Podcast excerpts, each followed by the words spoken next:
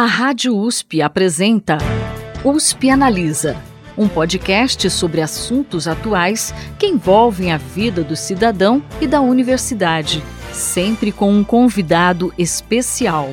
USP Analisa.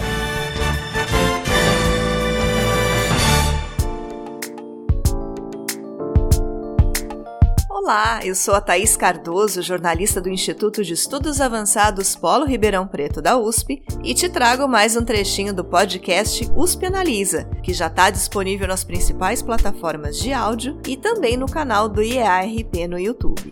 Avaliar o desempenho dos estudantes em todos os níveis de ensino é fundamental para entender em que pontos a educação brasileira precisa melhorar e também para desenvolver políticas públicas baseadas em evidências que alcancem esse objetivo. Para articular esforços nesse sentido, o Instituto Ayrton Senna e o Instituto de Estudos Avançados Polo Ribeirão Preto da USP se uniram em uma cátedra lançada no início deste mês em Ribeirão Preto. O USP analisa a conversa com a titular da cátedra, a professora Maria Helena Guimarães de Castro, que vai contar como esse trabalho será desenvolvido. Ouve só.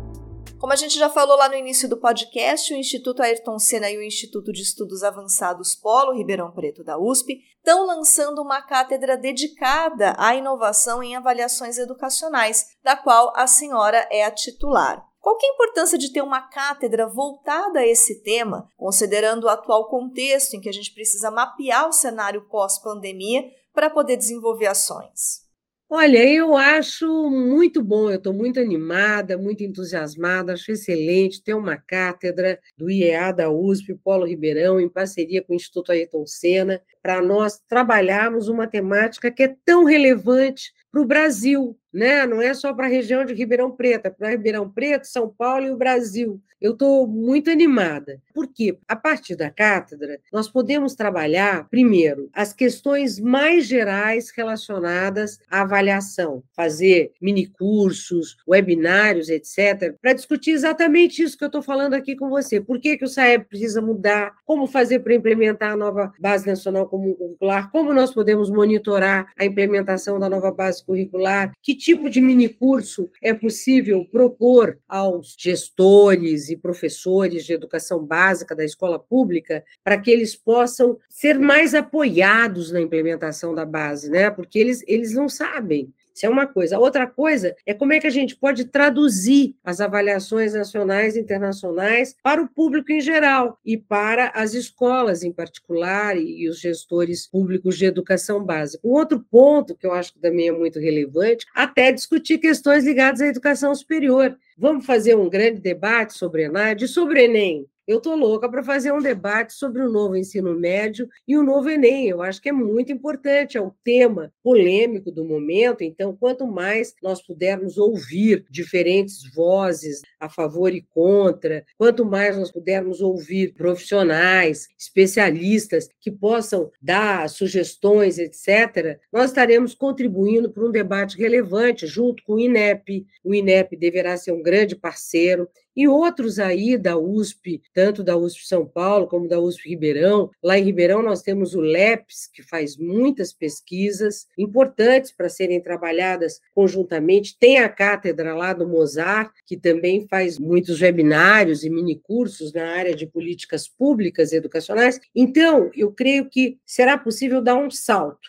para ajudar o monitoramento da BNCC, ajudar na reflexão e em propostas para o novo Enem, para ajudar na reflexão e em propostas para uma nova avaliação do ensino superior, no caso o ENAD. Por exemplo, como deve ser o ENAD dos cursos de licenciatura e de formação inicial de professores. Enfim, eu, eu creio que a cátedra tem, a partir de agora, condições de fazer muitas atividades que são importantes e começar eu sempre falo, começar meio que com, não com feijão com arroz propriamente, mas assim, com coisas muito importantes para poder colocar todo mundo no mesmo filme, todo mundo assim dentro, olha como é que está o SAEB, como é que está o Enem, o que, que nós vamos fazer, como é que está a implementação da base, eu acho que por aí dá para fazer um grande trabalho e muito importante. Para a gente finalizar, professora, como que deve ser essa aproximação entre a cátedra, os educadores e as redes de ensino?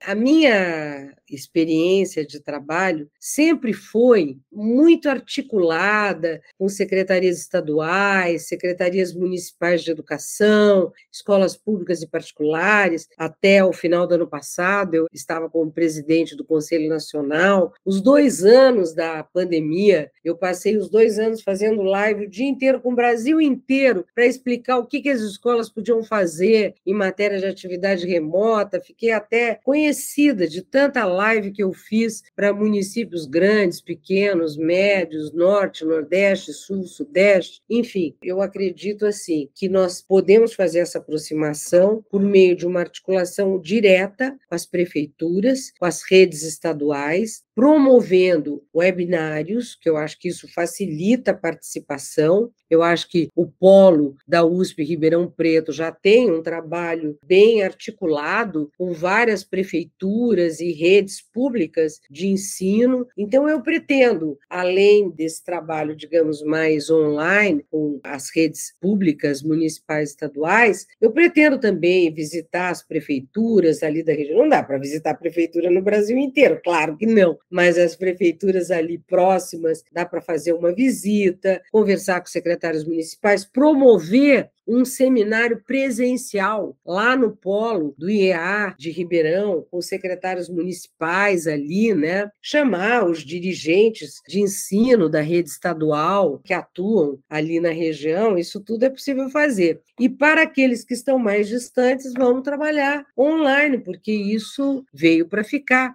não tem dúvida, né? Vamos estar mobilizando diferentes atores, secretários de educação, gestores, diretores de escola e também a sociedade para mostrar, olha, avaliação importa, avaliação é importante. A avaliação mostra qual é a situação, o diagnóstico da escola e o que pode ser feito para melhorar a escola. A inovação em avaliação é justamente poder entender que a avaliação é um processo em permanente mudança e cada vez mais nós estamos falando de uma inovação conceitual, metodológica e tecnológica como a inteligência artificial vai, de fato, influenciar as avaliações. Eu acho que por aí você já tem, assim, digamos, uma estrada fantástica e que nós ainda não conhecemos.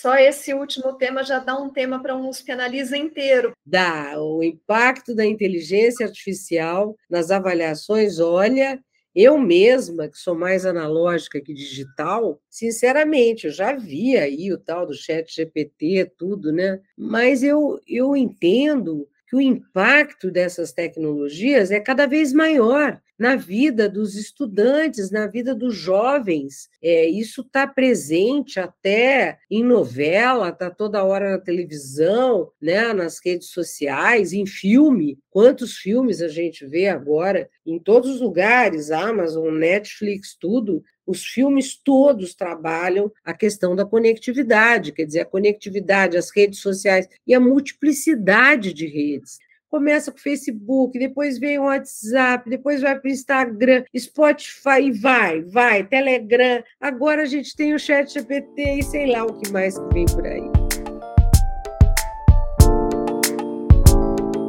Bem interessante essa iniciativa, né? Bom, a gente vai seguir acompanhando o trabalho da cátedra e o espaço aqui vai ficar aberto para as pesquisas e ações desenvolvidas pela professora Maria Helena. E se você quiser conferir a íntegra da entrevista, ela está disponível no podcast USP Analisa, que você encontra nas principais plataformas de áudio e no canal do IARP no YouTube. O USP Analisa de hoje fica por aqui, mas eu volto daqui a 15 dias com mais um tema relevante para a gente discutir. Até lá!